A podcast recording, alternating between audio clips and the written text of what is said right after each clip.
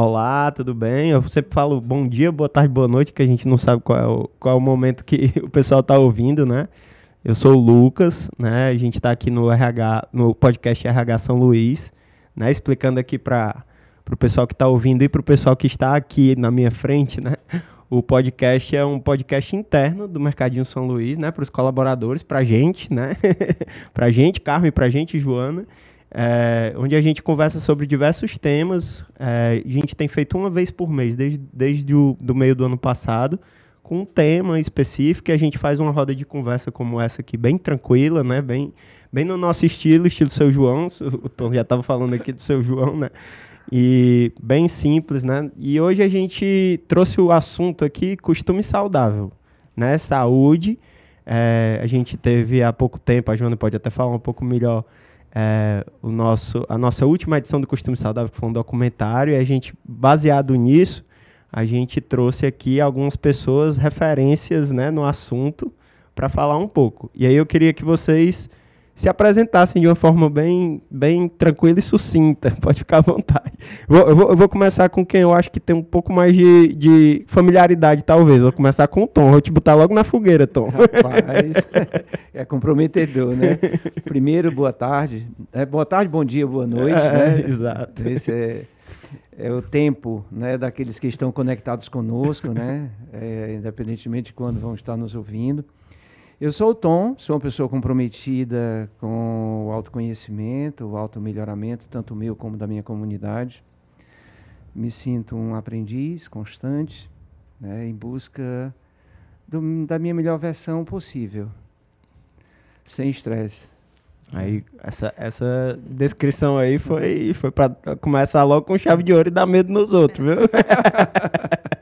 e o Tom, o Tom tá aqui como nosso convidado, né? A gente vai passar aqui para Joana e para Carmen, que são nossos colaboradores, e o Tom é, participou também do, do documentário do Costume Saudável, falando um pouco né, sobre essa vivência que ele falou, e aqui a gente vai discutir um pouco mais sobre isso. Muito obrigado, viu, Tom, por aceitar o convite que, que é. Isso, é um prazer.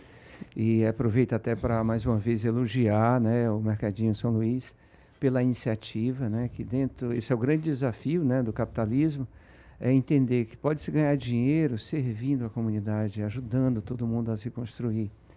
Esse é o grande desafio, é descobrir essas interfaces. E o festival, né, realmente foi uma assim uma sacada de mestre, porque atende a, a todos os interesses e isso é possível, é concreto. Então, a minha gratidão ao Mercadinho São Luís, né? historicamente falando, né? Aqui o vínculo que eu tenho né, com essa empresa e a oportunidade de poder contribuir. De passagem, eu digo que eu sou psicólogo, tá? Pequeno detalhe Não, mas, no é, meio da história. Eu gostei que esse detalhe foi só um detalhe mesmo. É, é. a, o Tom falou um pouco de festival, então vou passar a palavra para a Joana, para a Joana se apresentar também. eu sou Joana Ramalho, eu sou diretora de estratégia e inovação, mas eu acho que hoje aqui eu estou muito mais como idealizadora do costume saudável. Eu brinco que a minha história, se eu pudesse escolher assim um marco profissional e até pessoal que, que de fato marcou positivo e negativamente na minha vida, afinal as duas coisas sempre acontecem juntas, foi o costume saudável, mas é um marco que eu tenho um carinho absurdo. E vou ser muito sincera para vocês, o costume saudável hum, todo ano tem um quê de reflexo de mim. O Lucas está aqui, a gente já trabalhou muito junto e eu acho que esse ano que foi o ano que a gente falou de. que, que trouxe um documentário que falou de um equilíbrio de vida como um todo, falou de estresse, de ansiedade. Eu falo para você que foi o ano que eu acho que o costume saudável mais falou comigo como pessoa. Geralmente é um pouco inverso. Sou eu que falo para o costume saudável, porque eu que meio que falo, eu quero fulano de tal, eu quero ciclano e vou construindo. E esse ano não, foi um presente para mim de poder ouvir aquilo e mesmo trabalhando, idealizando, eu vou lhe ser sincera, que tá do outro lado assistindo o documentário, eu saía com um sorriso de orgulho e um sorriso de presente também, porque para mim foi um presente esse documentário. Show, obrigado, Jô. E aqui por fim a Carmen. A Carmen talvez aqui seja a pessoa com mais conhecimento de causa, porque é, é, é, é na vida dela também, né? Eu acho que todos nós temos os nossos no, os nossos depoimentos pessoais, mas a Carmen, eu estou interessado para ouvir a tua história, porque me falaram assim, não, a Carmen pass, tá, passou por uma mudança na vida dela como um todo, tá passando, né? E eu, eu gostei do tá passando também, porque é sinal que não acabou e a gente vai nesse processo, né? Então, Carmen, quer se apresentar? Como é que, como é que você se apresenta aí depois desses, desses dois se apresentando, cara? É, um pouco tímida, né? É, boa tarde, bom dia, boa noite também para todos. É, eu sou da loja do Del Passeio, né? Estou na empresa há 12 anos. E é, me, a minha transformação, né, para matar a curiosidade, é assim, tá em junho do, de 2000, começo de pandemia, o pessoal muito dentro de casa. 2020, né? 2020, é, uhum. desculpa. E todo mundo dentro de casa e eu já estava num peso bem elevado. Uma pessoa quando me viu, fala como tu emagreceu, porque foram 20 quilos já, né? Uhum. E assim, eu não quero parar aqui. né? Aí, fala como tu emagreceu. Dizem que eu criei até pescoço. Criou até pescoço. Assim, que, aí é o elogio do cearense, é, é esculhambando logo, né? Aí, o que foi que deu esse start para tu mudar? Não sei, não me sentia, não tava me sentindo mais bem, né? E você vê assim, aí só depende da gente para mudar, né? Aí eu, meu Deus, eu tenho que parar aqui, eu não estou conseguindo, não gostava do que eu ia vestir, não gostava de sair.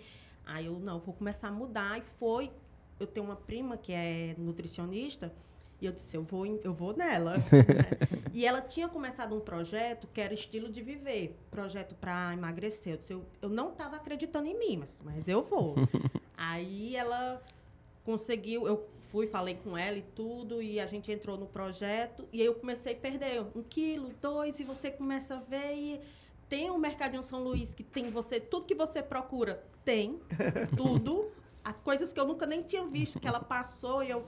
Aí ela, não, mas no Mercadinho São Luís tem. Aí eu, ah, tô em casa. tô lá todo casa. dia, mas não vejo, né? Tá é, saco, né? Tô em casa. Mas é impressionante, porque você tá dentro, mas você nem vê, você não para para olhar as coisas, né? Uhum. Aí quando o nutricionista passa, você vai e acha. Uhum. E aí veio a transformação. Eu era muito sedentária, não fazia nada de academia, nada de caminhada, uhum. era só em casa mesmo. E aí começou. Fui uhum. para academia, e passei um ano é musculação, é funcional e tudo, e a dieta. E agora, por último, eu tô no pedal. Legal. Maravilha, Legal. viu? Parabéns. No, nos finais de semana, eu faço o pedal. Show. Rapaz. E acordar cedo, que era um sacrifício, né? Porque eu sou do fechamento. Aí chegar em casa, mas quando é dia de pedal, no, é, acorda fácil. Quatro horas da manhã. Quando não tem tô... um pedal, tu não acorda, né? Não. Só acorda pra ir pra academia, né? Aí, e vira um hábito. E você vai gostando do que você vai fazendo, você vai gostando do que você tá vendo. Aí vem uns elogios. aí você não quer parar. Por isso que eu falei, né? Que não, não é, não vou parar, eu, eu, olho assim, aí vê as mudanças, aí assim, quando eu comecei, que eu comecei a emagrecer, emagrecer, eu disse, eu quero mudar. Aí fui pintei o cabelo. aí você começa a se amar mais, se gostar, entendeu? Porque Sim. eu não estava naquela fase que eu não gostava de nada, não queria nada, não me sentia bem. E quando eu comecei a emagrecer, vem os elogios, ai, tá melhor, não sei o quê. Aí você começa, quer mudar. E eu fiquei assim, hoje e quando veio o convite, né, para participar, eu, ai meu Deus, eu sou muito tímida. mas assim, mas o, se é para falar de coisa boa, eu tô aqui, né? Legal, Maravilha. legal, parabéns, cara. Parabéns. E essa timidez aí não está sendo demonstrada aqui, né? Não é tímida, não. é. um pouquinho. E a Carmen estava falando um pouco da, dessa transformação, e eu conheço um pouco da, da história da Joana também, esse processo, né, que eu acho que todos estamos aí, né? Nesse processo de constante aperfeiçoamento, para usar os valores do São Luís também, aperfeiçoamento. Uhum. E aí, queria que tu falasse um pouco também, Jô, assim, da tua, da tua história. Eu sei que você falou um pouco do costume saudável como sendo um reflexo, né, do, de como você está pensando em saúde e tal. E eu vi também um bocado dessas, dessas coisas aí no. Até pra, pra gente, pra Carmen, pra, pra Carmen ouvir também. Pra Carmen ouvir quais são os próximos passos, né? É. É, foi muito legal, Carmen, eu te ver falando e eu poder te escutar falando, na verdade, e poder relembrar um pouco a minha história. Eu, primeiro, eu, eu eu nasci no mundo da dança. Então, atividade física para mim, junto com arte, era algo nato. E aí eu comecei a crescer e eu caí naquela história de que vida real é trabalho e coisas sérias, assim. E aí eu coloquei isso em primeiro lugar na minha vida. E comecei a trabalhar e eu sou daquele tipo de pessoas que gosta muito de trabalhar. Eu sou muito comprometida, eu adoro fazer isso. Só que eu acho que eu passei um pouco do ponto, te sendo muito sincera. E aí o que eu com comecei a acontecer é que eu tive filhos, etc. E cuidar de mim começava a ir para a escala de baixo. Eu sempre dava prioridade para outras coisas e o trabalho tinha uma prioridade muito grande, porque afinal ele que bancava qualquer coisa que eu pudesse ter com filhos, etc.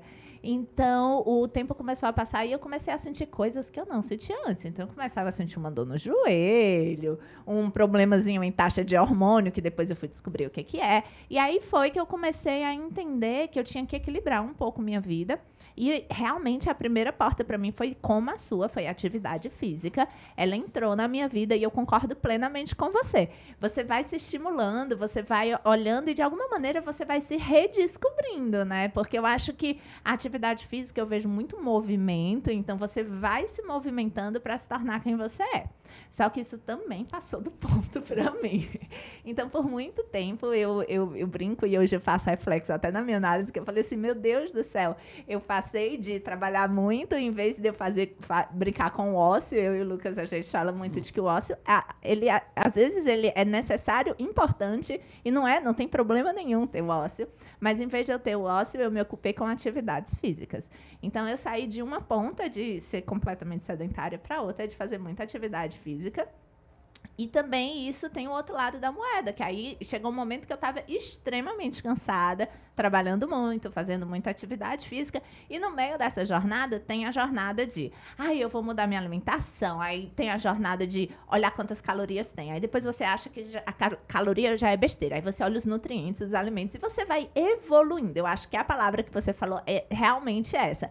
Até o momento que comigo aconteceu, eu lembrando aqui, eu não lembro a última vez que eu ou fiz uma dieta, ou que eu contei uma caloria, ou que eu me preocupei. Mas aí eu cheguei no momento que o alimento, para mim, ele é um alimento, primeiro, eu, eu reconheço que eu tenho hábitos é, saudáveis, eu gosto muito de alimentos integrais naturais, e hoje eu, eu, eu sou mais natural, é como se eu escutasse o meu corpo, e te sendo muito sincera, é que comigo foi um inverso. Eu meu corpo, eu realmente acho que o nosso corpo reflete, ele deve refletir o que a gente é por dentro, por fora, seja com práticas de atividade física ou alimentação, etc. Mas eu também concordo com você que tem um alerta no corpo, né, de que as pessoas percebem o que tem isso. Então hoje, hoje depois de toda essa jornada, eu acho assim hoje de uma maneira geral que eu tô cada vez mais me conhecendo em termos de hábitos saudáveis. Só que uma coisa que as pessoas falam para ti que para mim já é o inverso. Nessa pandemia, é, eu emagreci. Mas porque tem tanta coisa acontecendo na minha vida que eu tô cansada. E tem uma coisa que eu sempre falo, assim, para mim ficou muito claro em prioridades da vida. Se eu tenho que priorizar dormir ou comer, para mim é dormir. Para mim, dormir é uma coisa que é muito importante. E eu durmo, consequentemente, eu acho que nesse último ano eu acabei emagrecendo. E para mim ficou uma crítica tão grande que eu fui, por exemplo, no dia do lançamento do Costume Saudável e tinha muita gente que eu não via pessoalmente. Por exemplo, eu conheci o Tom pessoalmente aqui, a gente se vê virtualmente. E as pessoas que eu conhecia viravam para mim e falavam assim: Nossa, Jo, tu tá tão magro, o que, que aconteceu? E eu falava: Eu tô cansada. E as pessoas não escutavam que eu tava cansada. Falavam, Nossa, mas tu tá tão bonita. Eu falei: Não, deixa eu te falar. Isso aqui é o reflexo de cansaço esse aqui não é uma magreza legal. Eu não tô fazendo dieta, eu não tô acompanhada, eu não tô saudável. É diferente tô... da Carmen, né? É diferente. e aí também é legal porque, de fato, esse momento que eu tô é um momento inverso, é um momento que eu tô criticando, falando assim, será que tem alguém percebendo o que eu tô falando? Porque também tem a história do reflexo de, é, do que criam de padrão de beleza, etc. Então, a minha jornada, de uma maneira geral, é, é uma jornada cada vez mais simples. Para mim, o costume saudável é algo cada vez mais simples e mais natural. Então, quando eu sinto uma vontade de fazer atividade física, e às vezes também não é só vontade, porque venhamos e convenhamos, eu estou numa fase que eu já tenho que fazer musculação, porque senão eu vou ter dor no joelho, eu tenho uns probleminhas assim. Eu não acordo todo dia com vontade de fazer isso, não, mas eu tenho que fazer. Então, eu estou de uma maneira muito mais natural hoje, aceitando que, que o corpo tem limitação e que é natural. Eu não estou ficando mais nova e e que a gente é um ser único, um ser integral. E aí eu brinco e abro muito com as pessoas, porque esse, esse meu último insight, esse meu última descoberta, eu tento falar para todo mundo, porque eu falo assim, gente, eu tô falando para vocês que eu tô cansada e vocês estão falando, olha que bonito que exemplo, a Joana tá cansada e tá magra. Eu, não, eu tô cansada, isso não é um exemplo. Vamos regular isso. Show. É, o Tom, é, acho que tá, a gente ouviu dois depoimentos diferentes, eu acho que tem milhares, né? E o Tom deve o, o, ouvir um bocado desses, né? No, no, consultório, no consultório dele, assim, mas é, e também não sei, se, não sei se você mesmo tem o seu depoimento também relacionado a essas transformações de, de saúde, enfim, mas me chamou a atenção isso, né? Como só nos dois depoimentos a gente vê saúde é um conceito é, absoluto, porém relativo, né? Assim, a gente, a gente vê como a caminhada de cada um é diferente, né? E, e, e como, como você vai construindo isso, né? Me, me corrija aí, Tom. Será que eu estou falando besteira? De jeito nenhum, de jeito nenhum, de jeito nenhum. É, ouvindo essas duas mulheres, né? Assim, eu quero parabenizar vocês duas. Era outro ponto. Símbolo, Parabéns. Né, das mulheres como um todo, né? E não só enquanto gênero, mas enquanto um feminino sagrado que vocês sustentam quando vocês honram. Cuidar de si é honrar esse feminino. É autorrespeito. Né? Quando a gente se respeita, a gente passa uma mensagem para os outros. Me respeite porque eu me respeito. Isso passa também pelo cuidado né? do corpo. Legal. Desse cuidado integral, como Joana, você bem falou, né? E eu achei tão lindo vocês duas falando.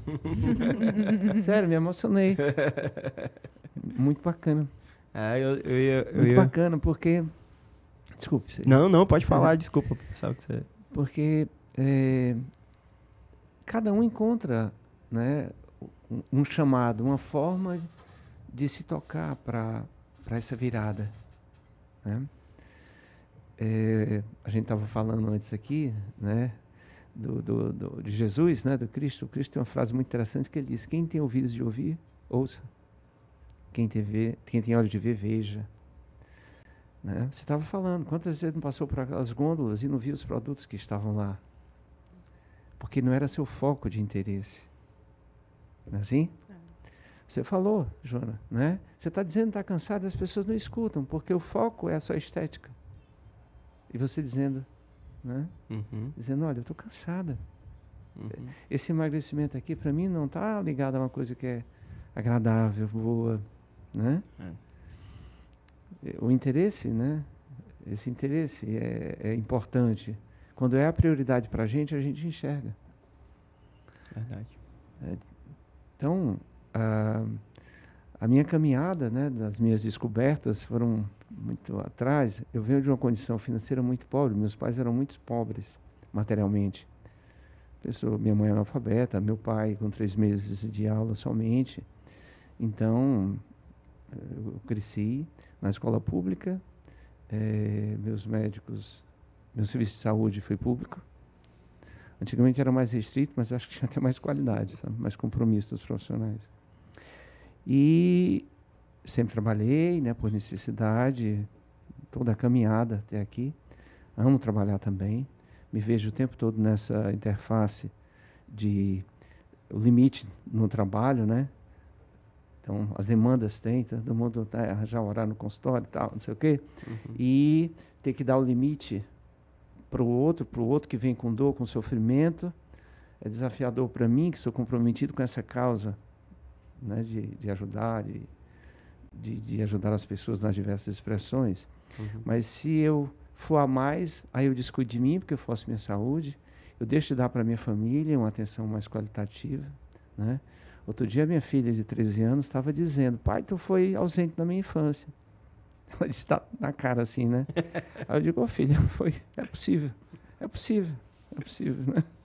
Disse, não, pai, mas eu entendo. Eu digo, graças a Deus, filho. graças a Deus. Eu digo, vamos para uma terapiazinha para tentar corrigir alguns, alguns arranjos. alguns arranjos. Faz parte. Faz parte.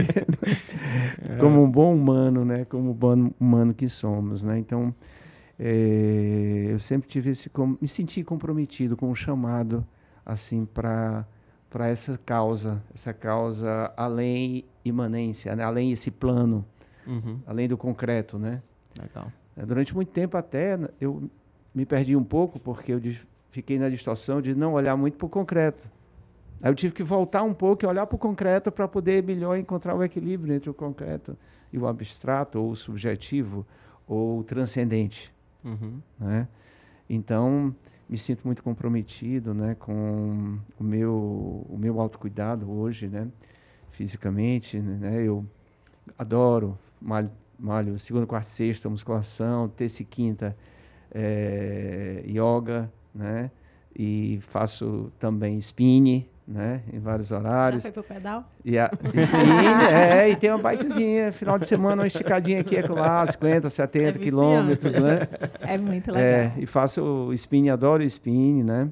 E tenho uma alimentação né, é, bem cuidada, né? Sou disciplinado, Sim. né? Disciplina é fundamental para quem quer crescer em qualquer área da vida, né? Disciplina é uma, um chamado interno, não é rigorismo. Disciplina é uma demanda interna que vem de dentro, de compromisso com você objetivos. mesmo, talvez, né? É, objetivos, seja consigo, com a causa, né? Sim. Eh, me ajuda muito o Valden, que foi outro que participou, né? O meu amigo Valden, né? Também faz parte, né? A Marina, que foi outra parte também, a Marina também, né? Nós nos cuidamos, ela cuida dela, ela cuida de mim, né? Então, no cuidado também eh, emocional, psicológico, sempre, né? Nos trabalhos terapêuticos. Sendo terapeuta, preciso mais ainda disso, né? Para poder separar o que é meu, o que é dos outros, para poder melhor cuidar. Uhum. E a nível espiritual também, né? Me sinto um- muito conectado com a espiritualidade, né? Me sinto, para mim é muito real, concreto, é tangível, não é algo é, é da vida. Para mim, espiritualidade é isso aqui, é a gente estar por um objetivo maior juntos, independentemente das nossas diferenças, das nossas histórias de vida. Sim. Isso faz com que eu me sinta mais comprometido, tá? Pra, com a evolução. Então, física, emocional, mental e espiritual, isso é muito importante para mim e acredito para as pessoas. Tá? Tem dizer assim, ah, mas eu não acredito em Deus. Mas você tem uma vivência baseada em valores, princípios, isso é transcender também. Uhum. Né? Então, acredito que esse é o grande compromisso. Que, que legal. Depois disso a gente fica até. Vamos acabar o podcast. Eu quero até dizer que eu, que eu pedi a minha, a minha assistente lá para remanejar a agenda. Ah. Eu tenho até quatro aqui. Não, tudo Olha, bem. Ganhamos tempo, ganhamos. Ganhamos tempo. Vai ter conversa. Tá certo, você que manda. E, Não, retifico, até 15 para as quatro. Pronto. Para poder eu Certo, chegar certo, lá às quatro. Tá certo. O Tom tava falando, e a, e a Joana falou um pouco também, né, sobre essa parte integral, né, assim, é, falou do, inclusive do espiritual, né, do espiritual, do físico, do, do mental, né, do, da psique, enfim. E, e como é que é isso, assim, você falou um pouco, Carmen, assim, que você começou a se sentir bem com isso, assim, de repente o físico estava mexendo com o seu psicológico, estava mexendo com o seu jeito de ser. Acredito, talvez, pelo que você tenha falado também, é, durante o, o início da pandemia, que você estava se sentindo mal, estava se sentindo para baixo. Como é que como é que você sente isso? Como é que isso, como é que tu percebe isso na tua vida? É assim, uma coisa tá ligada à outra, né? É, às vezes, quando eu vou para nutricionista, ela fala: você tem que estar bem para as coisas tá Uhum, bem, né? Uhum. E assim, a gente bota na cabeça. Desculpa. Não. A gente bota na cabeça que é, quer ficar bem, que aí tudo começa a evoluir, né? O, o estado de espírito ajuda muito a gente, né? Você se olha no espelho, você se sente bem, então nada vai deixar você para baixo. Uhum. E na, quando eu comecei, eu tava para baixo, sim. Eu olhava, não me sentia bem, não gostava de sair. Eu queria estar em casa. Sim. Mas aí deu aquele startzinho de não tá legal isso, vamos mudar. E eu até brincava. Quando as pessoas diziam que eu estava gorda, eu me sentia. doía os, os ossos, os, a, o corpo doía, pesava, né? Sim. E quando as pessoas diziam que eu estava um pouquinho gorda, eu falava assim: ah, não tem problema não. Não tem problema não. Mas aquilo me afetava. E tinha problema sim. E estava começando, né? Uhum. Aí quando eu disse que eu queria mudar e veio o projeto que eu comecei a mudar mesmo e comecei a me alimentar melhor, detalhe, eu não gosto de cozinhar, Uhum. mas a minha, a minha alimentação eu amo fazer. Ah. Né? É, amo fazer minha salada. Criou, minha- criou o gosto até disso, é, assim. o hábito de fazer a, a minha salada, a minha comida, coisas que eu não achava que eu não ia gostar, que brócolis, essas coisas assim, couve, é, couve-flor. E aí eu comecei a gostar, tem, eu boto um temperozinho do costume saudável. e aí você, ai meu Deus, é uma delícia, né? Uhum. Então assim, muda o comportamento, o estilo, tudo muda. Tudo muda. Vai redescobrindo, né? Como a Joana falou Isso. também, né? E quando você tá bem com a cabeça, tudo vai fluindo, tudo vai ficando bom. E assim, por isso que eu falo que eu não quero parar, porque eu acho que eu tô no meu, no meu melhor momento, Uhum. né? É, não tô nova, mas eu tô me sentindo nova, né? Uhum. Aí, Você tá nova também, Ah, rapaz. já- Se tu não tá nova... não, mas a idade vai chegando, né? Vai chegando. É, ninguém tá ficando mais novo, a verdade é essa. É, mas aí Estamos eu, todos eu, ficando eu me mais sinto né? Hoje certo. eu me sinto bem melhor. Eu acho que nos meus 20 anos eu não nem pensava e nem estava tão bem igual eu tô hoje. Legal. Sabe o que mudou pra mim, olhando Uhum. esse discurso da Carmen? Eu acho que, primeiro, quando a gente começa a contemplar o nosso corpo, eu hoje, eu olho pro nosso corpo, eu acho, eu sou, eu acho que realmente o nosso corpo é um templo. Eu acho a, a Uhum. coisa mais bela e tem muito a ver também com o que os outros olham, né? Fa- Falar de padrão de beleza, de tudo isso. Eu acho que quando eu comecei a entender e apreciar de verdade, a nos apreciar, né? Falar, nossa, que legal, eu comecei a, a querer tratar melhor o meu corpo. Sim. Então, eu tenho uma paixão, eu realmente tenho uma paixão por alimentos. E hoje, quando eu olho, não é que eu não como uma coisa ruim, mas é uma coisa consciente que eu faço. Sim. E eu sempre equilibro, eu brinco falando assim, é, vou pegar um chocolate, eu amo um chocolate, alguma coisa desse tipo. Uhum. E para mim aquilo é saudável naquele momento, porque é o que o meu corpo está pedindo, é o que minha mente está pedindo, e tem esse que é da disciplina, né? Que eu acabei descobrindo nessa minha jornada que para mim, cada pessoa é uma pessoa, mas para mim nada funciona com privação. Não dá certo. Você não pode fazer tal coisa. A minha mente já começa tal coisa, tal coisa, tal coisa. Eu só consigo pensar na coisa. Então hoje eu tento ter uma vida equilibrada. Cozinhar para mim, tu tá falando, era a Carmen falando e me lembrando como era a, a minha pandemia, o que me ajudou. Para você ver, as coisas que mais me ajudaram foi cozinhar, que eu amo. Foi, eu tive uma conexão com o alimento e hoje eu valorizo o alimento de uma maneira incrível. Você falou do brócolis. Eu olho um brócolis, tem milhares de maneiras de fazer, gostos completamente diferentes. E eu realmente sou apaixonada por isso. O ar livre, eu acho que o sol, para mim, faz toda a diferença. Eu, quando hoje é consciente, mas eu descobri isso de maneiras inconscientes. E eu acho, pensando aqui, se eu tivesse só olhado para meus bichos, cachorro e gato, né? E a eles ficam no inconsciente sal. eles também. Oh, né? meu Deus, e eu aqui com a cabeça e eles com instinto fazendo tudo isso. Eu acho que ao ar livre, tu fala também da bike, né? O ar livre para mim faz muita diferença poder apreciar uma paisagem, alguma coisa desse tipo. Sim.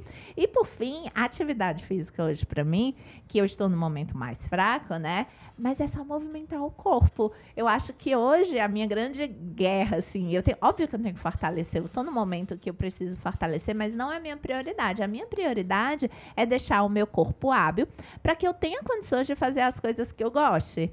Então acaba que é, é, é um estilo de vida que a gente vai construindo, né, ao longo do tempo e dando a nossa personalidade. Tem gente que gosta de comer as coisas regradinhas, eu conheço gente que ama uma dieta fechada. Isso não funciona comigo. E vice-versa. Sim. Também, também não funciona comigo. É tanto que, às vezes, você tá de dieta, tá fazendo dieta. Não, só me reeduquei. Porque Sim. quando você se reeduca, pronto, você tem suas escolhas. Tudo é Uhum. escolha. Uhum. E a minha Perfeito. nutricionista diz muito isso. Não é proibido você fazer isso. não- ah, tá, tô de dieta, não posso tomar Comer um chocolate comer lá. um né? chocolate. Não. Eu como. Agora vai na minha consciência. Se eu vou comer uma barra ou se eu vou comer só um pedacinho, né? Tudo é, é consciência. Você vai comer todo dia, vai É. comer uma vez. Aí né? a gente começa a pensar assim, é, as besteiras que já foram feitas, né? Muito chocolate, muito refrigerante. E assim, desde quando eu comecei, opção minha. Uhum. Não que ela tirou. Uhum. Não tomo mais refrigerante. Sim. Eu acho muita química, né? Assim, você Uhum. começa a pensar, você vai comer. Ai, meu Deus, já tem tanta química que a gente come. São escolhas conscientes, né? né? Então, assim, se, se tiver só refrigerante, vou na água, Sim. né? Se tiver refrigerante e suco, vou no suco. Aham. Você vai na Mas- outra opção, é, né? não refrigerante. Mas que um dia, se eu tiver vontade, eu vou lá tomar um copinho, não, né? Mas assim, antes, todo dia era uma latinha de refrigerante. Uhum. Um salgado no fechamento da loja. Fechamento da loja é, um terror, né? Pra quem, ritual, né? Porque sobra. Aí, é, é na área da Joana também, que foi da Joana do food lá. Eu já Sobra, passei também. sobra os salgados aí. Tem que, alguém tem que comer, né? O jeito. Quem, quem já passou sabe. Então, assim, aí foi. Aí era só, ao invés de eu me conscientizar e dizer, não, vou parar, aí eu dizia assim, não, hoje eu não vou tomar refrigerante. Aí eu ia lá, tomava refrigerante. E aí depois, não sinto falta. E se um dia eu quiser tomar, eu vou tomar, Tomar, né? né? Sem- E mais não- consciente com menos. É, Com menos... Chocolate, 70%. Eu achava que eu nunca. Hoje tem gente que. Ai, eu quero um pedacinho. Não, Deus me livre, isso aí não presta, não. Presta é o melhor chocolate. 60%, 70% é muito bom. Aí, um pedacinho sacia, né? É, é. Você- Vocês estavam falando, a Carmen falou que a, a grande virada veio no início da pandemia, né? Com, com essa com essa autoatenção, né? Assim, a Joana estava falando da pandemia também, que teve que se adaptar, passou a cozinhar mais também, né? É, e aí eu perguntar para o Tom, né? Esse, esse momento da pandemia, né? Tem muitos é, muito, muitos casos né, negativos, né? Assim, que a gente conhece, enfim, de inclusive de perdas de vidas mesmo. É, mas também tem, né, em alguns casos, esse, esse, esse instalar, né, que a Carmen falou, ou alguma mudança também que teve que, que acontecer, e você talvez é, tenha visto também já no, na- no seu consultório alguns casos desses. Era para perguntar essa relação, não sei, se parece, talvez a gente quando tá, a gente tá focado lá dentro, dentro de casa, a gente tem que olhar mais para dentro da nossa do nosso templo, né? Como a Joana falou, será que tem um pouco isso também? Tem, tem sim, tem. Realmente, a, a- eu costumo dizer né, que a, a pandemia, assim como todas as doenças, né, as endemias ou doenças pontuais, todas as doenças, né, elas que se materializam, elas têm a ver com as doenças internas que a gente tem e que sairia de alguma forma. E na pandemia, como houve um grande risco de morte, né, um adoecimento muito forte, chocou mais. Né? Sim. Uhum. Então, a gente tem um cérebrozinho chamado cérebro reptiliano, que é o primeiro cérebro, que é o responsável pela sobrevivência. É ele é o instinto, é de instinto. Você vai passando na rua de repente se ouve um barulho, você pula de uma vez, não vai pensar, pula para a direita, para a esquerda, para o meio, para frente. Não, né? E ele também é responsável por identificar as ameaças, né? E disparar os sistemas de alarme no cérebro, né? A gente tem uma glândulazinha, né, chamada amígdala, uma áreazinha do cérebro que vai despertar outra área, que eu não vou dizer todas aqui, mas que acaba na suprarrenal eh, liberando adrenalina e cortisol, né, Uhum. que são os hormônios ligados mais ao nível de estresse. Sim. Então, o medo de morrer e o medo de perder um ente querido, o medo do desemprego, o medo da falta de dinheiro, né? O medo do que ia acontecer com consigo, com familiares, com o mundo, Uhum. criou realmente um clima de estresse muito forte, Sim. muito elevado. Uhum.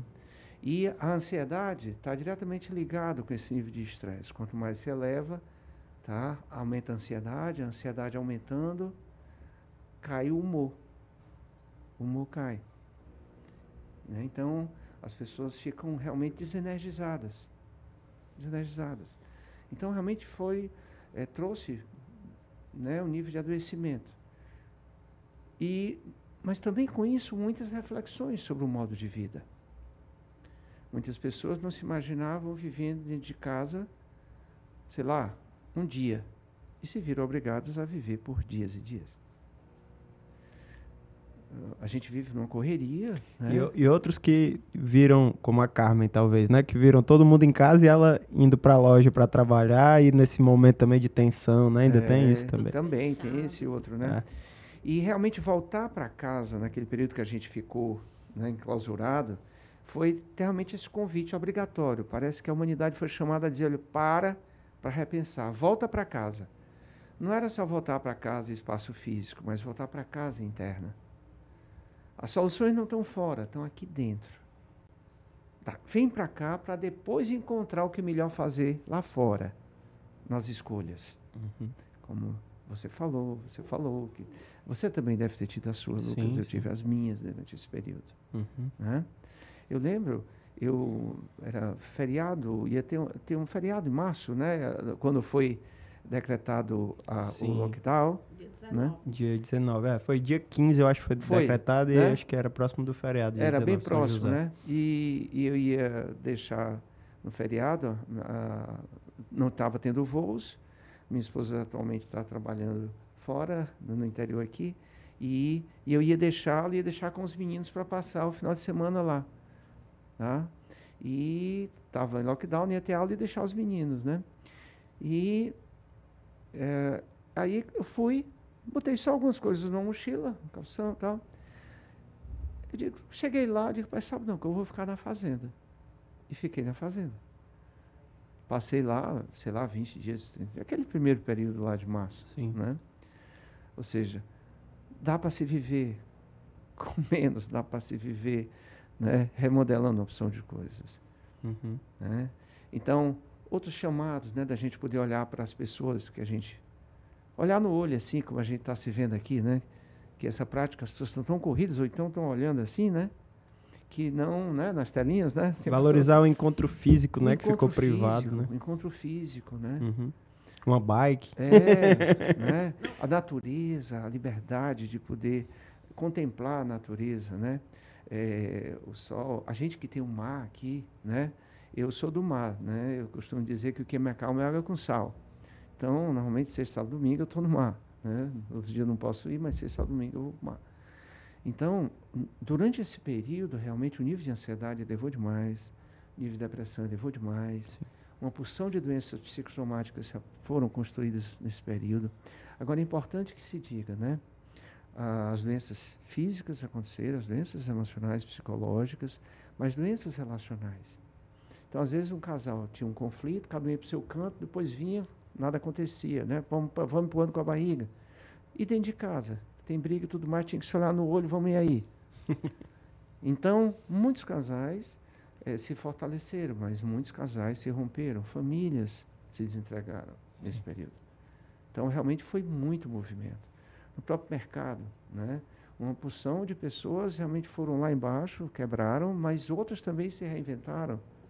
Isso é a dinâmica da vida que a gente precisa aceitar. E às vezes a gente não quer aceitar eh, essa, essa mutabilidade, que tudo está é, tá em constante movimento. E se a gente quiser controlar, vai ter mais ansiedade, vai ter mais sofrimento. Uhum. Né? Então, esse chamado que na pandemia veio, que à medida que está passando, muitas pessoas estão voltando para o mesmo ritmo que estavam antes, não pegaram a lição, Sim. não tiraram a lição para poder ver, né, se reinventar e dizer, olha, existem alternativas para se viver. Uhum. Temos condições de viver diferente, quer seja enquanto indivíduo, quer seja em coletividade, Uhum.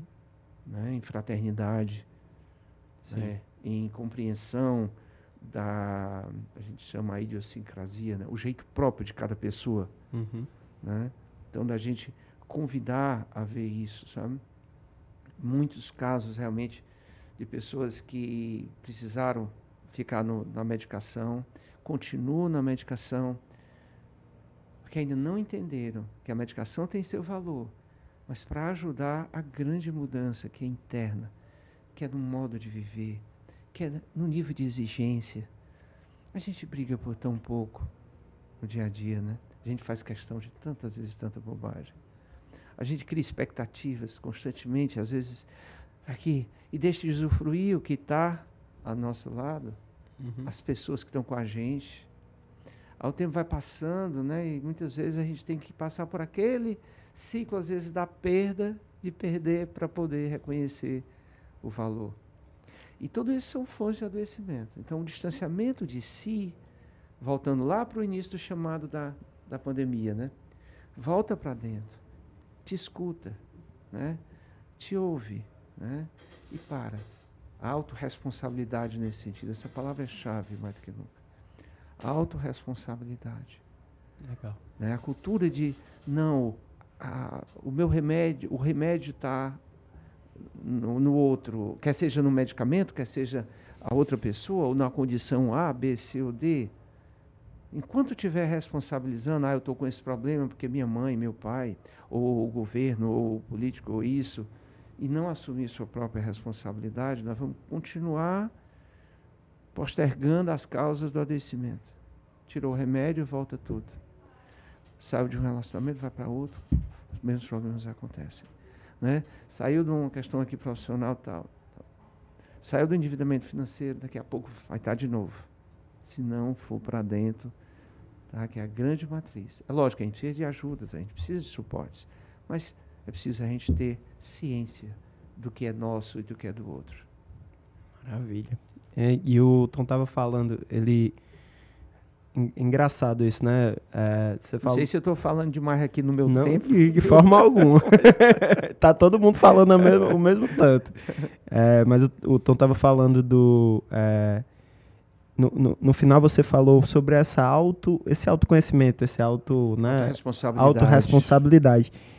E antes, é, e, e, até você usou né, a comparação antes, parece que a, as pessoas ficam é, terceirizando né, essa, uhum. essa responsabilidade, ou, é, enfim. Mas ao mesmo tempo, você, quando fala dessa autorresponsabilidade da pessoa mesmo, você falou da coletividade, uhum. né, como algo bom, assim, esse não é que você está sozinho, né? Uhum. O, o, sozinho tem a ver com as outras pessoas.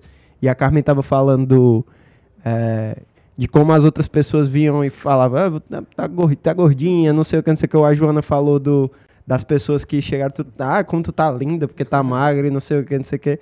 Mas também tem, né, é, esse, esse lado das, da sua coletividade, né, das pessoas que estão ali ao seu lado, né, colaborando com, com o que você, que você tem a fazer. Você, vocês têm essas pessoas na vida de vocês? Vocês sentem isso, assim? Essas pessoas que estão lá ajudando, falou da nutricionista, da tua prima... É tem, tem gente assim também, além da, das que ficam enchendo o saco, tem as que as que estão te dando força? Tem sim. Não. Justamente o, o, o, rapaz que eu faço o pedal, ele diz, não desiste não, não desiste não. Porque assim, é, se você desistir, o meu medo é eu voltar o que eu era. E eu não quero, então eu não quero desistir, né?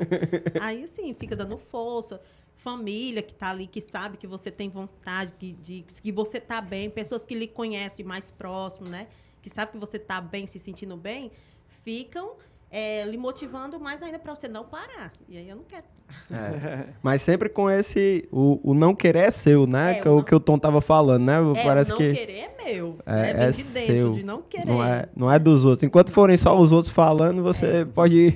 é como eu falei, quando eu tava acima do peso, que chegava gente e falava, ah, tu tá gordinha, eu, me, eu dizia assim, não, tá bom. Porque eu não me via, eu não sentia que eu precisava, né? Uhum. Aí quando. Não, você, eu preciso, aí veio de mim, uhum. né? Uhum. Por, quem chegava e falava assim, você tem que emagrecer. Ou não chegava diretamente que eu tinha que emagrecer, né? Uhum. Que eu tinha que mudar o estilo de vida. Não. Mas quem chegava para dizer que eu estava cheinha era porque queria falar isso, né? Mas não vinha de dentro, não vinha de mim, então não ia mudar né? Sim. A partir do momento que veio de mim, e quando ele falou do mar, eu amo pedalar para ver o mar, eu tirar foto do céu e o mar, que eu acho lindo. Traz paz, né? Uhum. Traz paz.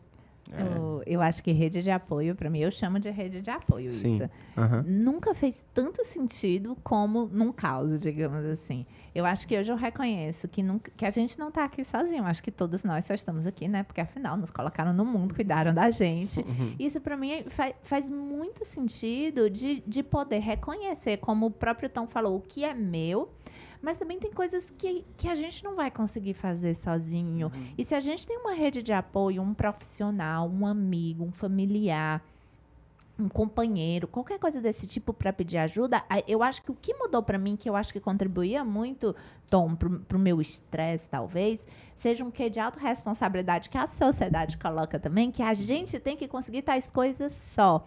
E quando eu virei essa chave de falar assim, é, por exemplo, se eu for num médico e chego lá para o médico e falo assim, olha, eu tô com estou com um problema de dormir. E o médico chega para mim e fala assim: eu acho que para o seu caso, eu relato tudo para ele, eu acho que para o seu caso você tem que tomar um remédio. Eu, antigamente, se aconteceria isso, falaria: eu não vou tomar, eu já olharia na bula, eu já olharia no Google e já, né, minha autorresponsabilidade sobre mim. E hoje eu já tenho uma visão diferente. Hoje eu chego no médico, primeiro eu escolho as pessoas que estão do meu lado por valores e se eu confio nele, eu confio nele. Então eu estou ali do lado e falo assim, olha, é, se, se não fosse para eu seguir a tua palavra, eu nem sequer estaria uhum. aqui. Então, você entendeu a minha necessidade, você sentiu a minha, eu senti. Então vamos juntos. Então, é o que eu acho que para mim ajudou muito nessa jornada, principalmente do caos, é rede de apoio. O, o São Luís, como melhores empresas para trabalhar, é, eu, eu brinco de que, apesar eu sou do escritório, eu não sou de loja. Mas eu não sei o que seria se a gente não tivesse uma estrutura, porque eu fiquei em casa com criança, trabalhando com tudo. Gente, se eu não tivesse um lugar de fala para chegar assim, eu não tenho condições, hoje eu vou ficar louca com essas crianças aqui dentro de casa. E você ter alguém que você possa confiar, nesse meu caso, no meu trabalho, ou então meus pais, ou então qualquer outra pessoa que eu pedir ajuda, e olha que eu pedi muita ajuda nesse período, eu acho que eu não estaria aqui. E de volta, hoje, o que eu tenho, que antigamente eu não tinha, Tony, que, que talvez foi uma prática que começou um pouquinho antes da pandemia, mas hoje eu tento retribuir e sem querer nada em troca. Então, quando eu vejo uma pessoa que de alguma maneira tá precisando de um apoio e que eu posso dar sem me prejudicar, né? Que era uhum. aquela conversa que a gente estava dando. Hoje eu vejo o quão isso é importante para uma sociedade. Desde se eu estou aqui, eu estou andando na rua e eu vejo que tem uma pessoa necessitada de comida e eu tenho condições de alguma maneira fazer isso para ela, se eu fechar os olhos, não se engane, isso vai acabar voltando para a gente. Então, como o Tom falou, eu tenho aqui que me questionar, pensar o que é que eu posso fazer, mas óbvio colocando o limite, o que é que é meu, o que é que é do outro, porque a gente não vai conseguir sozinho mudar o mundo inteiro, mas também tem um quê de autorresponsabilidade de falar, eu vou tentar contribuir para uma sociedade melhor e seu exemplo. Eu acho que talvez a palavra seu exemplo facilite, porque outra coisa que eu aceitei é que talvez tem coisas que a gente faça agora que os benefícios não serão vistos agora. Uhum. Talvez essa tua mudança de estilo de vida inspirem outras pessoas, outras gerações. E quem sabe teus netos estarão diferente. Então é diferente quando a gente desapega do ah, o que é que eu posso fazer por mim? Talvez por você não muito, mas pelos outros que vêm por aí, seja uma grande coisa e isso me inspira quando a gente amplia o eu, né? Digamos assim. Mas, mas inspira. É, é, ontem mesmo eu fui marcada no Instagram que a menina estava fazendo caminhada e disse: Olha, é, eu vou conseguir, eu estou conseguindo. Quer dizer, ali, querendo ou não, você já foi né, uma inspiração para ela. Legal, né? levantar é e não ficar no sofá.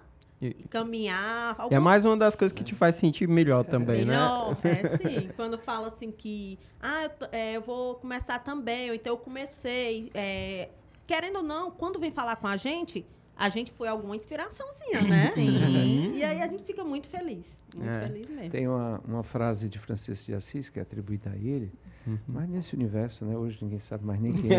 Origem, Diz né? que é o Albert Einstein ou o Charlie é. Chaplin na internet. Diz assim, né? Que se as palavras convencem, os exemplos arrastam. Uhum. Né? E é bem isso. Não que o propósito seja fazer para poder isso, mas toca, né? Quando a, a, gente, até quando a gente vai ouvir alguém, você vai ouvir um grande teo, uma, uma palestra de uma pessoa que tem muita teoria, puxa, bacana, que informações. Mas quando você ouve o relato de alguém que viveu a experiência, Sim. aí isso é empático naturalmente, mexe com a gente. Uhum. Eu costumo dizer que o que realmente mexe com a gente não é aquilo que a gente guarda no cérebro, é aquilo que toca o coração. Uhum. Né? Isso aí é capaz de fazer. Então, simplesmente a gente sendo a gente, já é já, já vai tocando, né? É. Vai fazendo, a, ecoando a energia a nossa a gente passa. Sendo, é, o, estando na nossa caminhada, isso já vai, é, já vai, vai, tocando as pessoas. Vai, né? vai, vai, vai. Maravilha. E vou fazer uma pergunta agora, fugindo um pouco do script, mas voltando para o que o Tom falou aqui mais cedo, e não deixando, né? Hoje aqui na gravação, a gente vai postar depois, mas na gravação hoje é o dia da mulher né? E aí estamos com duas mulheres aqui, já, já demos o, o parabéns aqui, né? Nós que não temos lugar de fala, né? Mas é, uma das ou, coisas. Ou temos, né? É, temos o lugar, o lugar de. É, de, ou temos, exatamente. É, mas assim, a, a, gente fala muito né, do, do papel da mulher na sociedade. E, e enfim, e, e as, a gente falou aqui um pouco sobre vários pequenos quesitos, né? Desde os filhos, até a exigência com o corpo, e aí a exigência com o corpo é, das, dos terceiros lá, né, no começo, e a, a exigência do corpo elogiando com um elogio meio troncho, né, assim, enfim, que isso tem a ver, assim, quer queira, quer não, é, é um pouco estendido também aos homens, mas eu acho que tem, né, tem um, um pouco a ver com esse universo aí do, né, do, do machismo, né, ainda também aí de, de exigência, de... E, e fora isso, os muitos papéis das mulheres que hoje também são muito, às vezes são muito é, valorizados, né? Até um, você estava falando um pouco, né, do, do, do, seu vício em trabalho e o workaholic e, e coisa é, e filhos e não sei o que e como isso às vezes é, é, é, valorizado até demais pela sociedade que não deixa de ter seu valor, né? Porém que é um que é algo meio, né, perigoso assim, né? Então Vou deixar aí com vocês a responsabilidade de falar sobre isso. Pois eu quero falar, porque ontem eu estava dando uma entrevista para um, um, um, um, ramo de supermercado, perguntando como é essa mulher trabalhando no supermercado. E quando Tom estava falando aqui, eu me lembrei desse fato. E eles me perguntaram qual era o maior desafio. E uma das coisas que eu falei é que o ramo de supermercado, que é essencial, né? A gente trabalha o tempo inteiro e também a, a Carmen trabalha na loja. Eu trabalho na parte administrativa. Então a gente tem muitas viagens, muitas feiras, porque supermercado trabalha com produtos do Brasil inteiro, muitas vezes até internacionais. E a consequência disso, por exemplo, foi que eu fiquei completamente ausente da criação da minha primeira filha. Meu outro filho tem cinco anos, a gente tem dois de pandemia, então a história dele já é diferente. Mas a minha primeira, que tem 13 anos, isso também aconteceu. E por muito tempo, e eu falando lá para eles, é, olha, a minha maior dificuldade é porque por muito tempo eu perdi, eu acho que quase todos os primeiros dias das mães dela, eu estava muito ausente, etc. Mas eu lhe devo ser sincera que eu devo reconhecer que eu sei agora o que é uma vida de um homem, como o próprio Tom estava falando aqui.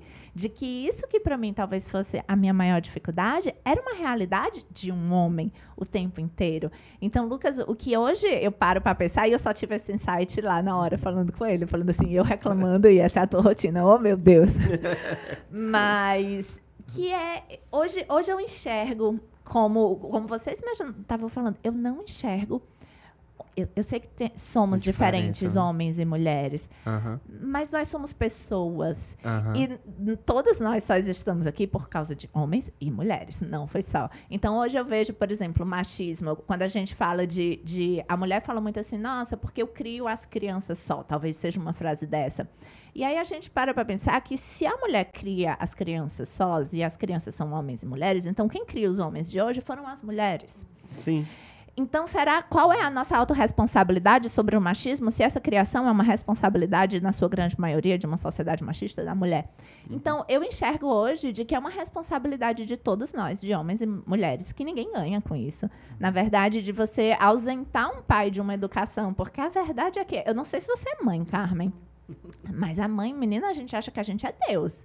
Que o pai, na sua grande maioria, a nossa opinião, a gente acha o pai que. É o demônio. Não. Não, o demônio não é, não. O pai pode ser um Deus, mas vai dizer que a opinião é melhor do que a nossa. A gente acha que não. E esse que é de você ter muita humildade de reconhecer que você é igual ao outro, que você não tem direitos maiores ou menores, eu acho que essa humildade é que faz a grandeza lhe uhum. sendo sincera. Então, eu acho que hoje, é como em, em todos os dias da mulher, eu, eu reconheço de, e sou muito orgulhosa de, se eu pudesse escolher de novo, eu acho que eu nasceria mulher, uma frase que eu falava. Mas hoje, eu acho que eu estou cada vez mais olhando que isso não é uma causa minha. Eu acho que isso é uma evolução, né, Tom? Que, que é natural. Ah, porque era muito para esse lado, aí vai equilibrando, agora está muito para o outro. E a gente vai achando um equilíbrio saudável para toda uma sociedade. Porque o problema todos da perdem sociedade. Ou todos ganham, né? Exatamente. Não existe isso. E que a gente vai equilibrando, vai evoluindo, contanto que esteja todo mundo bem. Mas que tem que equilibrar, tem, porque senão fica insustentável. Sim, sim, sim. Vixe, agora tu. Sem palavras. É. Mas ser mulher é muito, sei lá, gratificante, assim, de você ter aquela honra de eu sou mulher, eu consigo. Porque ela falou em força, mas assim, o homem ele só tem força aqui, a mais do que a gente. e né? só em alguns casos é, também, né? Porque assim, nossa força maior vem de dentro, assim, aquela é, a mãe que é protetora, né, acha que só ela cuida, que o pai não vai cuidar. Até quando o filho sai com o pai, acha, você fica preocupada, né? Ai, será que ele está olhando bem direitinho, não sei o quê. Então, assim, é essa força que vem da mulher de dentro, assim, é inexplicável. Trabalhar, eu acho, desde criança, né, com os, em casa, a, já, a minha mãe já dava tarefa pra gente. Então, assim, a gente já começou desde criancinha a ter aquela responsabilidade. Eu varro a casa, eu lavo o prato, né? E, assim, desde quando é, independente, né? A gente sempre foi, eu sempre fui independente de trabalhar, de ter minhas coisas. E não tenho filhos, mas sou casada também há 14 anos, né? Uhum. E assim, é, de ser independente, de ter minhas coisas, de ser mulher, de querer do, jeito, do meu jeito, Sim. né? Isso aí, Uhum. pra gente, é muito gratificante. Aham. De, É muito- ser, de ser um indivíduo mesmo, É, né? é. Mesmo estando em casal, né? é. De não ficar. De, se for, ma- se for uma mãe, de ter aquele cuidado. Eu não sou mãe, mas sou tia, também tenho meus cuidados, né? O pensamento do meu sobrinho, essas coisas. Aham. Mas assim, aquela força que é- tem da gente de a gente ter voz, alguma no supermercado, eu acho que não sei, não tem essa estatística, mas eu acho que tem muito mais mulher, né? Então assim, isso é muito gratificante pra gente. Sim. Muito bacana. Então, é, alguém tem mais alguma coisa para falar para também a gente não alongar mais tanto, mas aí eu deixo os últimos recados aí que vocês queiram dar, a última, a última palavra para vocês ficarem à vontade. Bom é que eu tô aqui só no meu papel bom, viu? Que é jogando a bomba para vocês, viu? Quero, Lucas. Agora, já que você deu, eu quero ouvir a tua versão do que é o costume saudável pra ti. Ah, a minha versão do que é costume saudável é ouvir vocês falando. Brincando. Está aqui bem caladinho. Olha, pra mim isso é sau- muito saudável.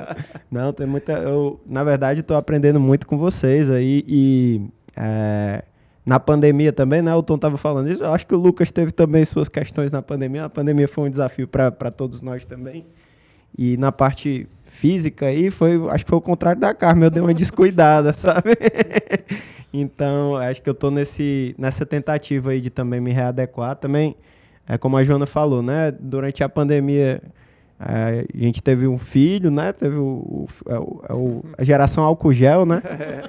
E aí a gente está tentando se readequar nesse novo cenário aí também de mudanças, né? De, de constantes mudanças para ver como é que a gente faz para ser mais saudável né? na questão física, na questão mental, buscando esse, esse equilíbrio em meio ao caos. A Joana já me falava desse caos quando tinha menino. Ela falava antes, tu vai ver quando tu tiver menino como é, um aquela caos. espera. espera. Vai ver, é. E você, como tia, sabe também como é que é o caso. então a gente tá nessa, nessa tentativa aí, nem sempre conseguindo, né? Mas agora eu vou voltar a palavra para vocês, que é melhor, né? Mas para vocês, é, enfim, falarem o que vocês quiserem falar, eu vou ficar calado aqui para vocês. Não briguem, As né? meninas primeiro. Aí. Gente, eu falei tanto. Mas eu acho que para mim essa, esse, esse ano é um ano mesmo de autoconhecimento, de olhar para dentro, de ser o exemplo. Eu acho que se a gente, eu acho que alguém comentou aqui de filho, né? Para mim, Carmen, sendo sincera, quando eu me coloquei, que às vezes é só uma maneira de pensar, que eu me coloquei no lugar da minha filha, na verdade, eu imaginei minha filha no meu lugar, ficou muito mais fácil eu tomar a decisão, porque eu falei assim, gente, acho que o Tom comentou aqui, falando das palavras, né, de que não existe, é, faço o que eu digo, mas não faço o que eu faço. A gente aprende que é com exemplos. E aí, de repente, cá estou eu. Ou morrendo de trabalhar, ou morrendo de comer, ou fazendo alguma coisa que eu mesma não desejaria para os meus filhos. Ou seja, filhos aqui a gente pode falar para o exemplo, né? Mas quando eu tive, é porque eu, eu tive meu filho mais agora, mas mulher tem essas coisas de conexão com mulher maior. Que eu me toquei, eu falando assim, gente do céu, se a minha filha estivesse vivendo isso, eu tinha falado para ela mudar. E eu falei, não, eu tenho que viver a vida que eu desejo para os meus filhos, eu tenho que ser o exemplo. Isso foi muito legal, porque para mim foi super, hiper, mega libertador. E desde esse estilo de vida então, que tu comentou de menos, já tinha muito tempo que eu andava numa linha mais minimalista, digamos assim. Gente, eu acho que eu uso a mesma roupa para trabalhar umas duas vezes, porque afinal ela não tá suja de um dia para o outro. Hoje eu questiono isso. Uhum. Eu devo ter umas duas camisas brancas, umas três pretas, alguma coisa assim, e nada mais do que isso. E eu vou lhe ser tão sincero, as pessoas não percebem. A verdade é que as pessoas realmente não percebem. Eu brinco, eu também tô igual, igual a ti. Eu fiquei clareando meu cabelo porque eu sou cabeça com várias coisas. Com cabelo branco eu não consegui lidar. Muito Aí, Tom. bem. Eu não consegui, mas com os meus. Eu não consegui lidar muito bem. Só que agora, quando a gente vai se acostumando a ver quem a gente é, cara, parece que. Tá que eu tô cega. A verdade é que eu também tô muito cega. Eu acho que até o espelho não tô nada. Mas isso não me incomoda mais como antes. E aí eu concordo com o tom do autoconhecimento. O autoconhecimento também não é só de fora das nossas ideias, mas de quem a gente é no interior. E eu acho que quando eu eu entendi mesmo essa virada. Hoje, por exemplo, eu tô, eu tô mais magra do que eu desejaria, mas eu entendo que é uma fase, porque a única certeza é a incerteza, né? Uhum. Que é temporário, que tá tudo bem e que eu tenho que me lembrar disso do mesmo jeito quando eu estiver acima do peso, que eu estou consciente, eu estou, é nesse momento é tudo que eu posso fazer. Se eu passar disso, talvez não vai ser mais saudável para mim. Então eu acho que esse é um ano de esses últimos anos, anos de dores, esse- sendo muito O, sincero assim. ano, o 2020 não acabou, né? 2020 não acabou. Eu acho que é um ano de empatia pra mim. É um ano que eu vi, eu vi muita gente querida perdendo entes queridos. Eu, eu dei sorte. Eu realmente me acho uma pessoa com muita sorte, porque pra mim foi acaso aquilo. Não tinha como definir. Mas, nossa, como meu coração doeu, eu não consigo nem saber o que aquelas pessoas sentiam de ter pessoas tão próximas de você. Eu vi amigas perdendo pai, mãe, enfim. Sem que- despedida, né? sem despedida do nada, isso parte o coração. Mas voltou pra mim, eu não sei se a, a minha maneira mental, eu falei, gente, se isso pode acontecer em qualquer momento, que a verdade é que a gente sempre soube, vamos viver o agora, vamos ser o melhor que a gente pode fazer. Se puder dar abraço, der. Se não puder, também tá tudo bem também, mas vamos tentar ser o melhor, porque esse menino, se dentro da nossa cabeça a gente ficar doido, tá difícil, porque o mundo fora tá ruim. O mundo tá doido, a gente também, né? É, menos se ajudar, né? Ter a cabeça saudável, né? É. E aí, Carmen, tuas palavras aí, pessoal. Quer inspirar mais pessoas? Quer ser inspirado por mais pessoas? Sim, sim.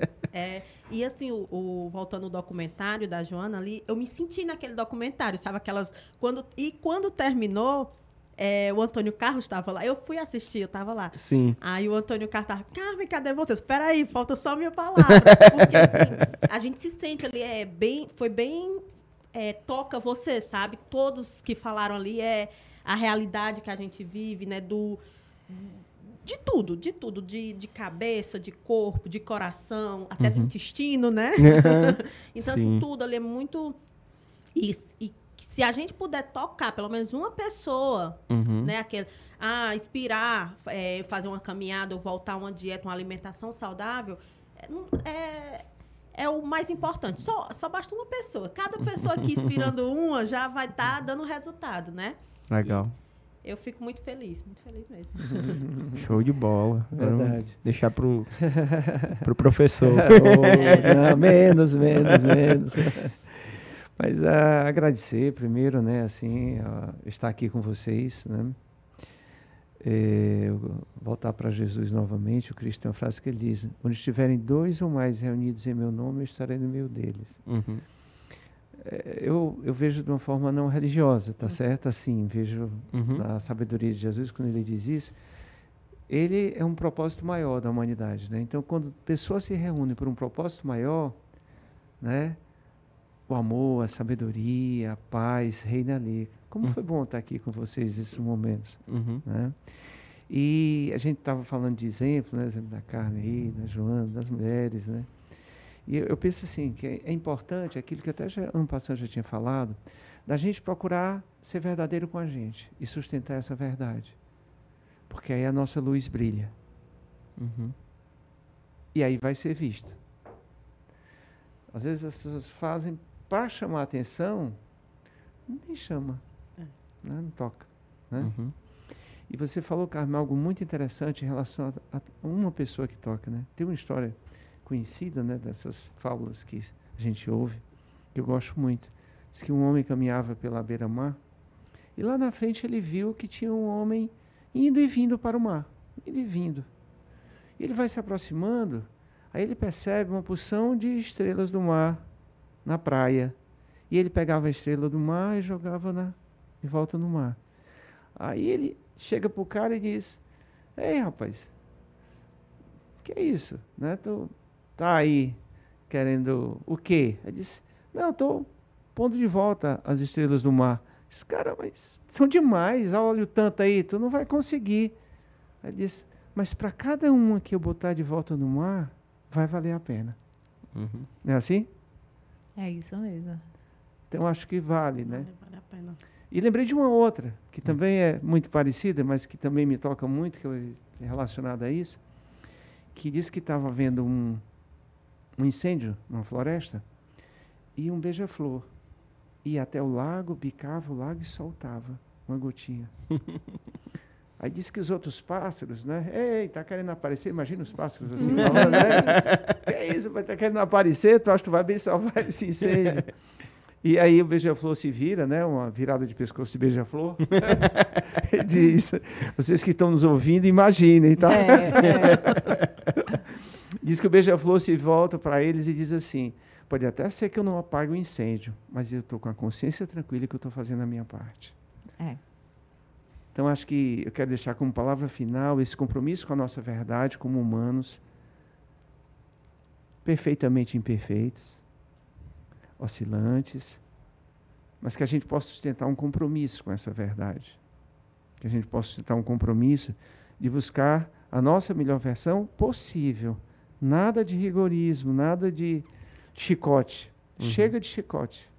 Uhum. Chega de guerra, né? Assim, de compromisso com a gente, buscar assim, uma vida de mais paz, mais tranquilidade, de levar mais leveza para a vida, Uhum. que é fundamental assim, para a gente ter saúde, leveza. Uhum. Né?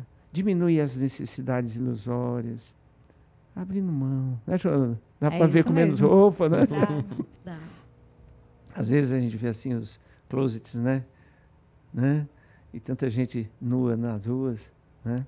Então, cada um possa repensar e encontrar esse lugar no mundo com significado, né? Então, eh, sustentar costumes, costumes saudáveis Sim. na experiência diária de cada um, no modo de, de ser, de viver, de se alimentar, de se movimentar. O universo é movimento, né? Então, né, dançar, né? Uhum. Fazer da vida realmente a arte, né? De viver o simples. E agradecer e me colocar disponível aqui para outras oportunidades, caso vejam que eu possa ajudar, contribuir. Muito obrigado. Bom demais, muito obrigado a vocês três. Né? Realmente é um privilégio aqui estar participando, não, não só desse episódio, mas esse episódio foi especial, né? Aqui Uhum. também para para o nosso crescimento também nesse, nesse meu costume saudável, né, Tom? Então, muito obrigado mais uma vez, né? E vamos lá. No, a, próximo mês tem mais outro episódio, ainda não sabemos qual vai ser, mas fiquem ligados aí, vocês que estão ouvindo. Um abração aí vocês que estão aqui na minha frente agora, no momento. Valeu. Abraço, valeu. Abraço. Tchau, tchau. Obrigada, Tchau, tchau. tchau.